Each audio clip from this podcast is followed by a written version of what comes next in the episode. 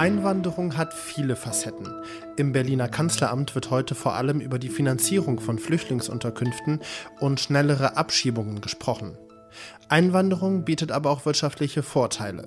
Und das sind nur zwei Themen, über die wir im Update von Was jetzt, dem Nachrichtenpodcast von Zeit Online, am heutigen Mittwochabend sprechen. Außerdem schauen wir in den Sudan und wie die EU dem Land in Ostafrika im Bürgerkrieg hilft. Mein Name ist Roland Judin und Redaktionsschluss für diesen Podcast ist 16 Uhr. Der Flüchtlingsgipfel im Kanzleramt hat später begonnen als angekündigt, doch die Streitpunkte sind immer noch die gleichen. Bund und Länder streiten da vor allem über die Finanzierung von Geflüchtetenunterkünften.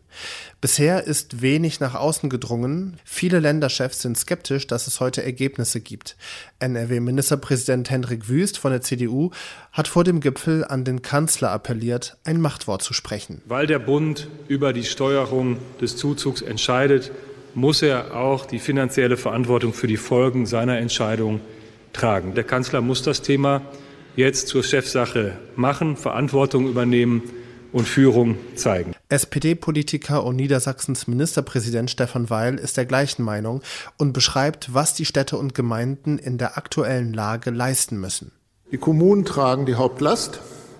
Sie müssen insbesondere vieles tun, was notwendig ist, um eine Unterbringung möglich zu machen. Und die Aufgabe der Integration liegt in vielen Fällen, liegt zum Hauptteil bei den Kommunen. Auch innerhalb der Ampelkoalition gehen die Meinungen zur Flüchtlingspolitik auseinander. Die FDP fordert Asylverfahren zu beschleunigen und mehr Staaten zu sicheren Herkunftsländern zu erklären. Die Grünen lehnen das ab und haben ihrerseits einen Zehn-Punkte-Plan für eine neue Migrationspolitik vorgestellt. Dabei stellt sich die Partei auf die Seite der Länder und will mehr Geld für Kommunen. Kommunen wissen nicht, wo sie Schutzsuchende einquartieren sollen. Geflüchtete leiden unter schlechten Wohnbedingungen und die Politik ist sich uneins, wie Abschiebungen schneller organisiert werden können. Einwanderung aber nur als Problem zu begreifen, ist falsch. Das beweisen verschiedene Zahlen, die zeigen, wie wichtig Geflüchtete für die deutsche Wirtschaft mittlerweile sind. Tina Groll aus dem Ressort Politik, Wirtschaft und Gesellschaft von Zeit Online hat die Zahlen zusammengetragen und kann sie auch für uns einordnen.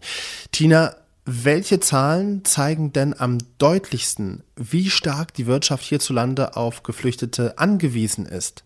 Und das ist ganz klar die Arbeitsmarktstatistik, aus der hervorgeht, dass wir ähm, einen kräftigen Beschäftigungszuwachs ähm, zuletzt haben, hatten auf dem Arbeitsmarkt ein Plus von 1,1 Prozentpunkten. Das heißt also, der Arbeitsmarkt brummt, es entstehen ähm, neue Jobs, die eben auch mit adäquatem Personal besetzt werden können. Und das ist natürlich total positiv für die Wirtschaft. Und das Entscheidende ist, wenn man sich die Statistik dann genau anguckt, und das hat die Bundesagentur für Arbeit zuletzt getan in einer Sonderauswertung, ähm, dann zeigt sich, dass dieses, äh, dieser Beschäftigungszuwachs vor allem auf Zuwanderung und auch auf die erfolgreiche ähm, Jobmarktintegration von Menschen äh, zurückzuführen äh, äh, ist, die als Geflüchtete zu uns gekommen sind. In welchen Branchen arbeiten denn geflüchtete Menschen oder auch allgemein Eingewanderte am häufigsten? Wenn wir jetzt mal auf die Menschen gucken, die als Flüchtlinge zu uns kommen, weil natürlich gibt es auch gezielte Fachkräfteeinwanderung aus EU-Staaten, aus äh, anderen Staaten wie den USA, Kanada etc., Australien, die einfach bevorzugt auch zu uns kommen können, deren Abschlüsse auch nochmal anders und schneller vielleicht anerkannt werden. Wenn wir jetzt nur die Personen aus den Drittstaaten und da vor allem die sogenannten acht äh, Asylherkunftsländer, das sind so Afghanistan, Eritrea, Somalia, Syrien etc., Iran, Irak, betrachten, dann zeigt sich, dass diese Menschen im Schnitt eher zunächst da einen, einen Job und Beschäftigung, wo es irgendwie niedrigschwellig ist, ja, wo vielleicht auch die Sprachkenntnisse noch nicht umfassend sein müssen, das sind dann meistens Tätigkeiten als Ungelernte und Angelernte. Denken wir mal an die vielen Lieferdienste, bei denen Menschen aus solchen Ländern auch großenteils arbeiten. Denken wir an Logistik, Lager etc. Da ist es natürlich einfach. In der Zeitarbeit sind super viele Geflüchtete tätig. Woran liegt es denn eigentlich, dass die Wirtschaft gerade bei uns so brummt und so viele Immigrantinnen schnell einen Job und dann auch einen sozialversicherungspflichtigen Job finden? Naja, ich glaube schon, dass ähm, wir die richtigen Weichen in der Arbeitsmarktpolitik stellen. Die Ampelregierung tut auch einiges. Äh, äh, in diesem Monat ist ähm, das Fachkräfteeinwanderungsgesetz zum Beispiel in der zweiten und dritten Lesung im Bundestag.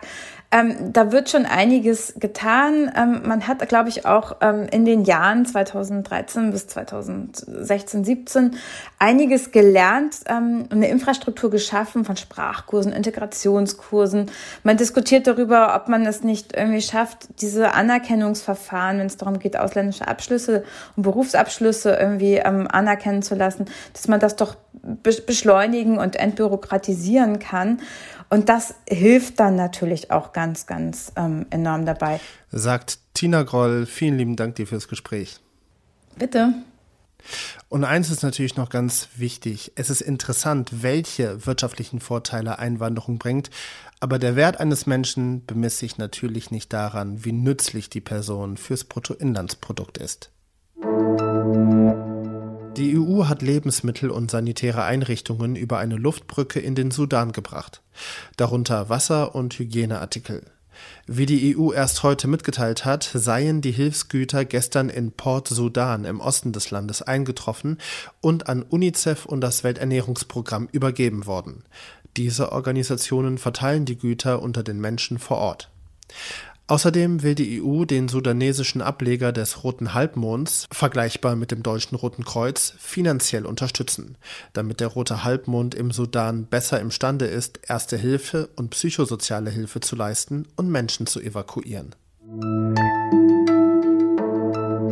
Was noch? Deutschland gilt ja als Land der Dichter und Denker. Doch vor 90 Jahren sind die Werke dieser Berufsgruppe öffentlich unter Jubel und Applaus verbrannt worden. In der Nacht vom 10. zum 11. Mai 1933 fanden die Bücherverbrennungen im damaligen Deutschen Reich ihren traurigen Höhepunkt. Ein Nazi-Studentenbund hatte in Berlin und 18 weiteren deutschen Unistädten Bücherverbrennungen organisiert, um den sogenannten undeutschen Geist aus der Erziehung zu tilgen. Unter den Büchern waren Werke von Sigmund Freud, Kurt Tucholsky, Heinrich Heine oder Erich Kästner. Allein in Berlin verbrannten sie 20.000 Bücher.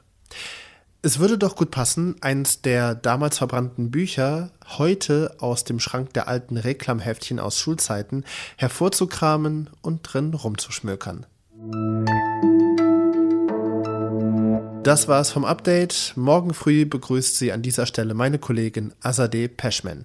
Sie schaut, ob sich die Ukraine aus dem Stellungskrieg befreien kann. Mein Name ist Roland Judin. Schönen Abend Ihnen noch.